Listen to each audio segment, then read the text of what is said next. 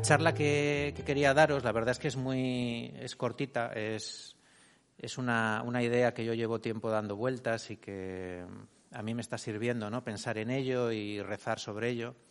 Es el tema de buscar lo sagrado. Ese sería un poco el título de lo que quiero compartiros. Y lo primero, pues contaros una experiencia, ¿no? una, una cosa personal, un testimonio. Eh, yo hace un par de años tuve un pequeño momento de, llamémoslo así, de crisis, ¿no? La verdad es que fue fugaz, no fue una cosa eh, muy grande, pero, pero sí que es verdad que, que para mí fue muy duro, pues porque, mm, para explicaroslo un poco, para definiroslo, fue, fue un momento de mi vida en el que yo me convertí en una isla, ¿no? Me desconecté un poco de todos, ¿no? Y, y fue un momento en el que lo pasé mal, pues porque corté un poco cabos con las personas, corté un poco puentes y, empecé a pasarlo mal, ¿no? Empecé a verlo todo mal en mí y empecé a verlo todo mal alrededor mío, ¿no? Y, lo que quería contaros de esta experiencia es que en aquellos momentos, un buen día quedé con una persona. Eh, no fue una persona con la que quedé para que me ayudase, ni quedé con ella para que me diese una explicación de qué me estaba pasando, ni quedé con ella para hablar precisamente de que yo no estaba bien. Simplemente era una persona más, una persona como tantas que podemos encontrarnos todos los días, con la que quedé. Y esa persona simplemente se puso a hablar de, la vida, de lo que llevábamos dentro, se puso a hablar de Dios. Y, la verdad es que a mí me, lo que empezó a contarme, pues me, me empezó a hablar como si me empezase a hablar Dios, ¿no? Fue como, como que Dios mismo se me reveló a través de aquella persona. No me dijo nada espectacular, no, fue, no me dijo nada que, me salvase la vida, pero, pero sí que reconozco que, que fue como, la, como que Dios me hablaba, ¿no? Como que lo que había de Dios en esa persona se me revelaba, como que había algo que no era de este mundo y que esa persona me decía cosas que yo ya sabía, pero que de repente para mí se convertían en una revelación y que no era, no era su voz la que yo oía, sino que era otra voz que venía de más arriba, ¿no? que venía del cielo. Y la verdad es que a mí me sirvió muchísimo. Os cuento esto porque hace poco oí una frase que, me, que la verdad es que le he dado muchas vueltas, una frase que decía que lo más sagrado que hay en este mundo es el hombre. He pensado mucho en esta frase, ¿no? Lo más sagrado que hay en el mundo es el hombre, porque yo siempre que había pensado en lo sagrado, no sé lo que habéis pensado vosotros, pero lo sagrado a mí se me hacía algo como que tenía que ver con, algo inaccesible, ¿no? Como un Dios, como siempre pensaba en, lugares sagrados, ¿no? En Tierra Santa o pensaba en los templos, pensaba en, en cosas así, ¿no? De hecho, la definición de sagrado, pues, eh, habla sobre lo que está dedicado a la divinidad o lo que está dedicado al culto a la divinidad, ¿no? Entonces, pues claro, según esa definición, pues lo sagrado tenía que ser, eh, pues eso, un templo, una iglesia, eh, tenía que ser, pues yo qué sé, la patena, el cáliz o, cosas que nos ayudan un poco a, entender cómo es Dios o, lo que, o lo que significa o que nos habla de él, lo que nos ayuda a entender cómo es Dios. La verdad es que yo la palabra sagrado eh, no es una palabra que utilice habitualmente, ni siquiera en el mundo que me muevo yo religioso, en, las cosas de la fe, ¿no? Quiero decir, no, es una palabra que se utilice muy habitualmente. Eh, más bien la, escucho más en el mundo, ¿no? La escucho más en, el mundo mundano, pues escucho a la gente que dice, para mí es sagrado la siesta, para mí es sagrado las vacaciones, ¿no? Es una palabra que se oye mucho en, la calle y yo la he escuchado miles de veces, ¿no? Por ejemplo, para Belén Esteban es sagrada es su hija, ¿no? Andreita, que, toque a su hija, pues la mata, ¿no? Y, yo qué sé, pues para mi hijo Saúl, pues las croquetas, el que le toque una croqueta del plato, pues es, sagrado las croquetas, ¿no? Entonces, pues, pues eh, utiliza mucho la gente eh, el término sagrado, pues para cosas que son como de mucha importancia, ¿no? En tu vida, cosas que, que, te transmiten algo, algo bueno, algo que es tuyo, algo que, que te hace sentir feliz es como una experiencia ¿no? de algo y una experiencia que te, que te hace encontrarte con algo que deseas fervientemente. ¿no? Y la propia definición de sagrado también en el mundo religioso, pues ya os digo, es lo que te acerca a la divinidad, ¿no? Lo que te...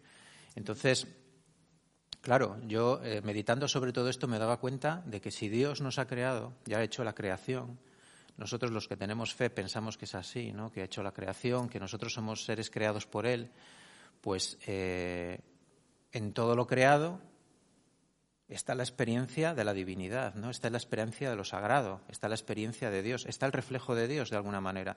Y nosotros que somos hijos de Él y, hemos sido creados por Él, también tenemos ese reflejo, ¿no? También reflejamos para nosotros y para otros, reflejamos eh, lo que es Dios, ¿no? Y podemos encontrarnos con Dios hacia adentro y encontrarnos con Dios fuera, ¿no? Esto de la experiencia yo creo que, es real y que es muy importante, ¿no? Porque eh, en todo lo que experimentamos en esta vida podemos tener ese encuentro con lo, con lo sagrado, ¿no? Por ejemplo, cuando, experimentamos el amor, cuando experimentamos alguien que nos cuenta una, alguna historia de amor, cuando alguien nos cuenta un, acto de, entrega, por ejemplo, yo cuando leía pues como Maximiliano Kolbe entregó su vida, su vida por amor ¿no? a un prisionero en el campo de Auschwitz, él entregó su vida por otra persona, a mí eso siempre me pareció pues es un acto de amor que en ese momento cuando yo leía eso, cuando yo eh, me enteraba de esa historia, a mí me hablaba de Dios, ¿no? Era como si Dios me dijese cómo es él, ¿no?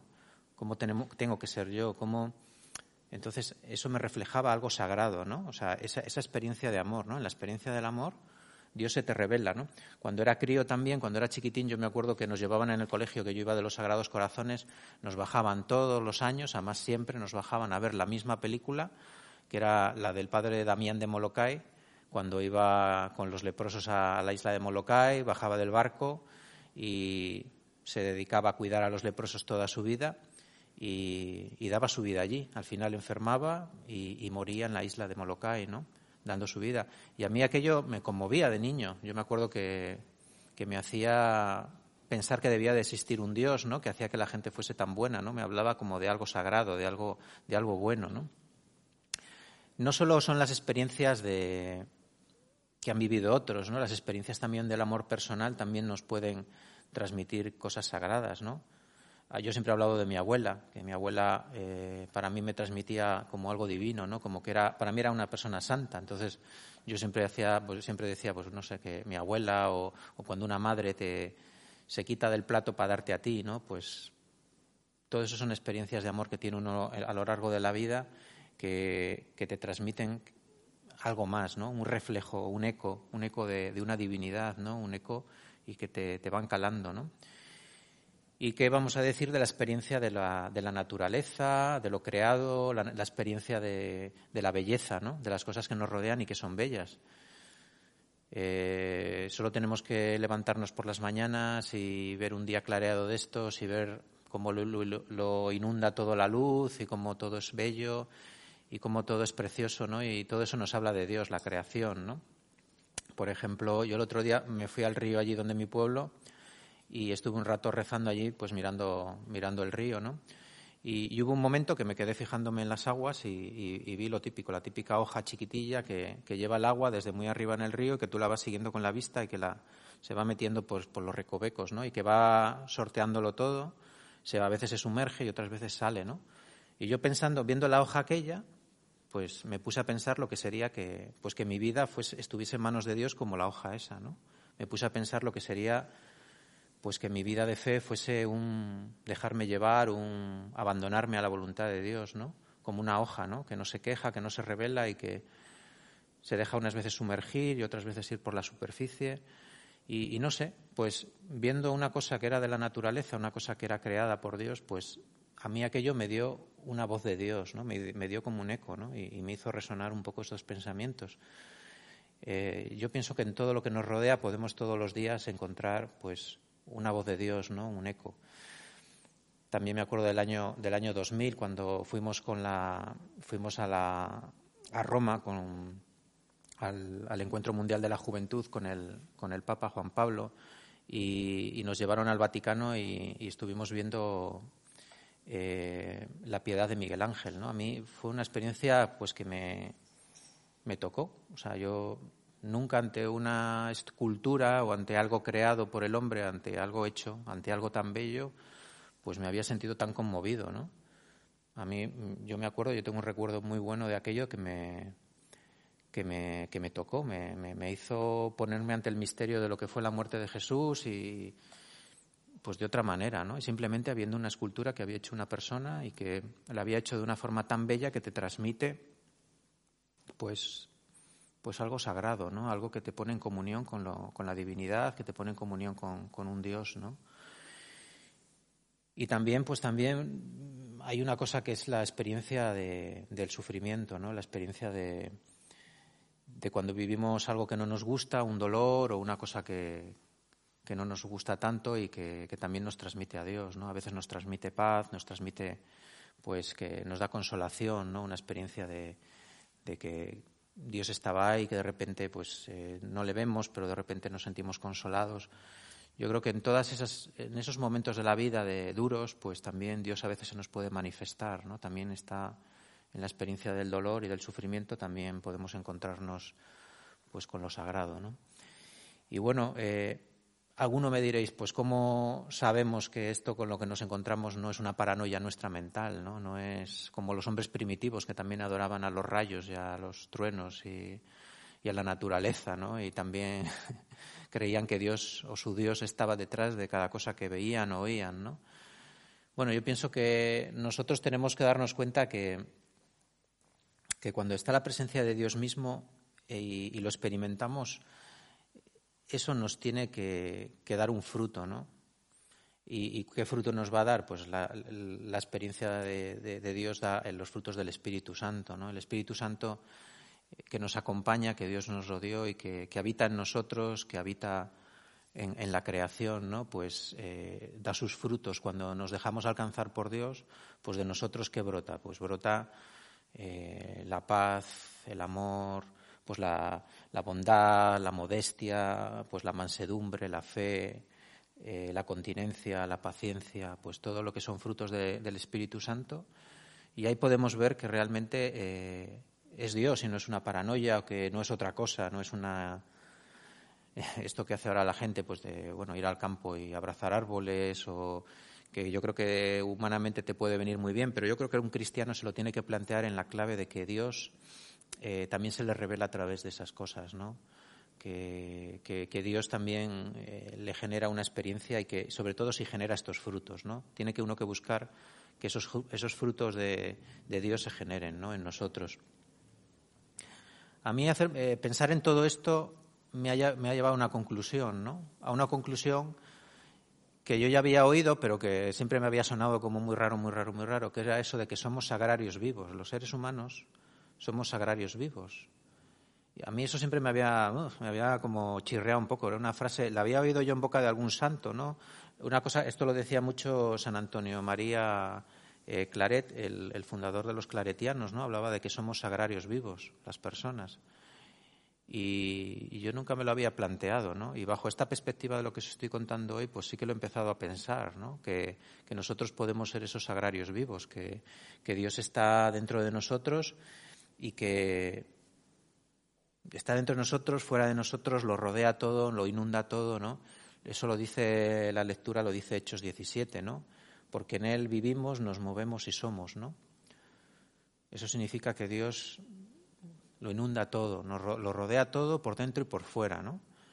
Y también, no es que lo digan los santos, sino que también lo decía también en la palabra de Dios, lo decía San Pablo, lo decía en, en la primera carta a los Corintios, en, el capítulo 3 que decía, ¿no sabéis que sois santuario de Dios, que el Espíritu Santo habita en vosotros? ¿no? Pues eh, esto es así, ¿no? O sea, si el Espíritu Santo habita en nosotros y nosotros somos ese sagrario, pues dentro de nosotros hay pan, pan vivo, ¿no? Que nos puede dar vida a nosotros y que puede dar vida a otros muchos, ¿no? O sea, hay algo ahí especial, ¿no? Bueno, esto la verdad es que yo no, siempre lo veo así, ¿no? Os lo estoy contando ahora como muy bonito, pero yo no me veo como un sagrario todos los días de mi vida. Yo creo que nadie es capaz de verse así, ¿no? A veces nos vemos de una manera que, que, dista mucho de ser un, sagrario, ¿no? De Dios. Eh, yo personalmente muchas veces me veo muy pecador, ¿no? Y, y, muchas veces el verme pecador, el echar yo mierda sobre mí mismo, el echar tierra, basura, pues me tira la autoestima y posiblemente va un poco en contra de esa voz de Dios, ¿no? Esa voz de que me dice que soy su amado, ¿no? Esa voz que me repite constantemente, yo te amo, tú eres mi amado, te quiero. me parece injusto ¿no? para Dios que, que, yo durante largos periodos de mi vida pues me vea así, ¿no? como de esa manera, como tan feo, tan, tan sucio. ¿no? Pero peor que verme yo así, me preocupa más las épocas de mi vida en que no veo así a mis hermanos, ¿no? porque si yo soy sagrario de Dios, los demás también lo son. ¿no? Y yo muchas veces cuando miro a la gente que me rodea, pues desde mi egoísmo, desde mi soberbia, desde mi pecado, pues a veces les veo a ellos sucios, les veo feos, les veo pecadores y intento por todos los medios que pues no sean mejores que yo. Hay épocas de mi vida en que a mis hermanos no les veo así, ni me transmiten eso porque yo no dejo que sea así, ¿no? Intento verlos pues de una manera que no es la correcta, ¿no? o me dejo llevar por mi pecado y no les veo como les tengo que ver. ¿no? Yo sé perfectamente cuando, cuando el Espíritu Santo me, revela que está dentro de mí ¿no? y que habita en mí. Yo sé perfectamente cuando pues, me dejo alimentar por, por ese Espíritu Santo y por ese pan vivo ¿no? que habita en mí. ¿no? Porque cuando yo me alimento del pan que vive dentro de mí, pues yo me doy cuenta de que yo salgo al mundo y, y no sé, pues que todo huele mejor, que cuando voy con el coche conduciendo pues no voy enfadado y ni voy gritando a los otros conductores, porque eso me pasa mucho, ¿no? Que voy enfadadísimo y voy diciendo barbaridades, ¿no? Y cuando yo siento que el Espíritu Santo habita en mí, pues pues siento que trato mejor a mis hijos, que no les grito, que no me enfado con mi mujer, que no la trato pues con silencios o con caras largas o con caras que no tienen que ser cuando siento que el Espíritu Santo habita en mí, pues, pues en el trabajo, pues no siento que sea una carga, ni que siento que, me cueste ir, ni nada, sino que es todo lo contrario, siento que voy feliz. Siento que con toda esta situación de coronavirus, pues es una tontería y que lo importante son otras cosas y, siento que, esto, pues es una cosa que, no, que va a pasar y que no tiene ninguna importancia, que, que no tiene ninguna pesadez ni, ni es para tanto. ¿eh? que, es una situación en la que todos vamos a poder pues contar algún día, ¿no? que, la, que fue dura y que la vivimos, pero que no nos tiene que, dejar bloqueados ni, ni, dejar marcados pues de una manera para siempre, ¿no? Sino que tenemos que ver que Dios también ha actuado en ella. ¿no? Cuando tenemos el Espíritu Santo dentro de nosotros, cuando reconocemos el Espíritu Santo, vemos todas las cosas malas que nos van llegando. Cuando nos llegan enfermedades, cuando nos llegan sufrimientos, cuando nos llevan preocupaciones por enfermedades o por sufrimientos de gente, pues aunque sufrimos y aunque nos vienen los dolores, nos vienen las, las agonías pues de, todo eso que estamos viviendo, lo vemos de otra manera, ¿no? Y yo siento que, que, lo vivo de otra manera, que lo vivo de una manera pues que, que, que no me tumba, ¿no? Que, consigo salir, sacar fuerzas y tirar para adelante, ¿no? No es fácil, ¿eh? No es fácil encontrar a esa parte sagrada que hay dentro de nosotros, ¿no? No es fácil encontrar eso porque no es fácil rezar. Llevo muchos años rezando, posiblemente no solamente desde que conocí al Señor, sino desde crío. Yo creo que he intentado rezar muchas veces, en, muchos momentos de mi vida, en, toda ocasión he intentado rezar con todas mis fuerzas y muchas veces no lo he conseguido. Muchas veces, pues me, he venido abajo ¿no? en la oración. Yo creo que es lo más difícil para, para conectar con lo sagrado de uno y con lo sagrado que nos rodea lo más importante yo creo que es la oración. Y a veces no la hacemos o a veces no conseguimos conectar con, esa oración y, y entonces no podemos reconocer todo esto, ¿no? No podemos reconocer eso que hay en nosotros ni podemos reconocer lo que hay fuera. Eh, yo al final, después de toda una vida intentándolo, yo he llegado a la conclusión de que no se trata de métodos ni se trata de, de, no sé, de fórmulas hechas, ni se trata de... Al final se trata de un amor y un deseo por Dios y un deseo por Dios que sea mayor que cualquier otra cosa que tengas todos los días, ¿no? Al final se trata de intentar amar todos los días a Dios por encima de todo lo demás, ¿no? Desearlo y desearlo y desear amarle y eso es lo que te lleva a intentar rezar todos los días e intentar ser fiel, ¿no? Mirar, eh, el gran error que también vivimos los seres humanos en comunidad, sobre todo los que estamos escuchando esta charla, que podemos estar en comunidad de vida, en comunidad de, hermanos, los que podemos estar en una parroquia eh, trabajando con otras personas, pues es esto, ¿no? Es, no buscar lo sagrado, es no buscar hacia adentro a través de la oración y es no buscar hacia afuera lo sagrado que hay en el hermano. Eso es un gran error. Y yo creo que a mucha gente eso le pasa, ¿no? Porque si dentro de nosotros, si nosotros somos un sagrario y dentro de nosotros hay un pan vivo, posiblemente haya mucha gente que necesite ser alimentada. El mismo Jesucristo le dijo a sus discípulos cuando la multiplicación de los panes y los peces les dijo, dadles vosotros de comer, ¿no? Yo siempre he pensado que esa lectura no solo hace referencia a, que les diese algo material, sino yo pienso que, que Jesús era el que les había predicado y ahora les decía a ellos, dadle vosotros de eso que lleváis dentro, de ese pan vivo que lleváis dentro, de, esa, de ese Espíritu Santo que habita en vosotros, dadle vosotros de comer, ¿no? Yo creo que, que dentro de nosotros existe ese pan vivo y que si no hacemos ese esfuerzo de quedar con la gente, de estar con las personas, pues no vamos a poder darles ese pan. Y si no hacemos ese esfuerzo de, de rezar y de mirar hacia dentro de nosotros, tampoco vamos a descubrir ese, ese pan que hay dentro de nosotros, eso sagrado que hay dentro de nosotros, que puede alimentarnos, ¿no? también a nosotros y a otros.